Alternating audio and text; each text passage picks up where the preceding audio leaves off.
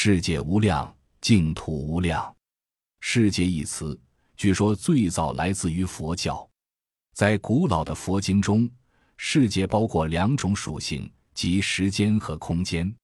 所谓三世十方界，就是世界的全部概念。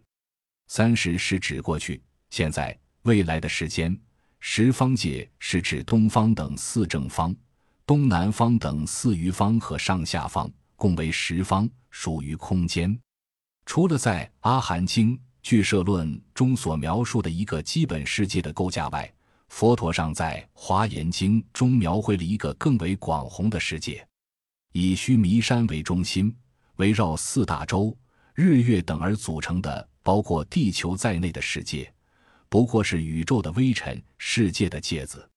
像地球这样的世界，在无限的宇宙时空中，甚至连沧海一粟都算不上。华严经的世界观，不是简单的描述世界的构成与方位，更侧重以多维角度。相对概念来论述世界间的多重关系，在《华严经》中写道：“宇宙中有无数的微尘，在每一个小如芥子的微尘中，却有无量广大无限的世界存在。如是重重无尽，在一微毫内可以呈现无限广大的国土。在一芥子中，佛陀可以为众多有情宣讲佛法。这种大小互融、异多相摄的理念。”在爱因斯坦相对论问世之前，人们根本无法理解和接受。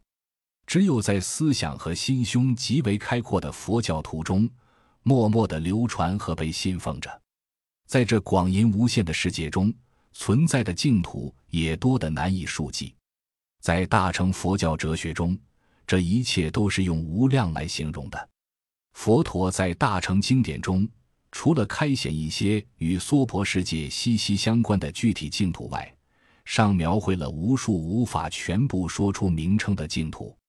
因为在宇宙中，佛的数量是无限的，因而净土也是无量之多。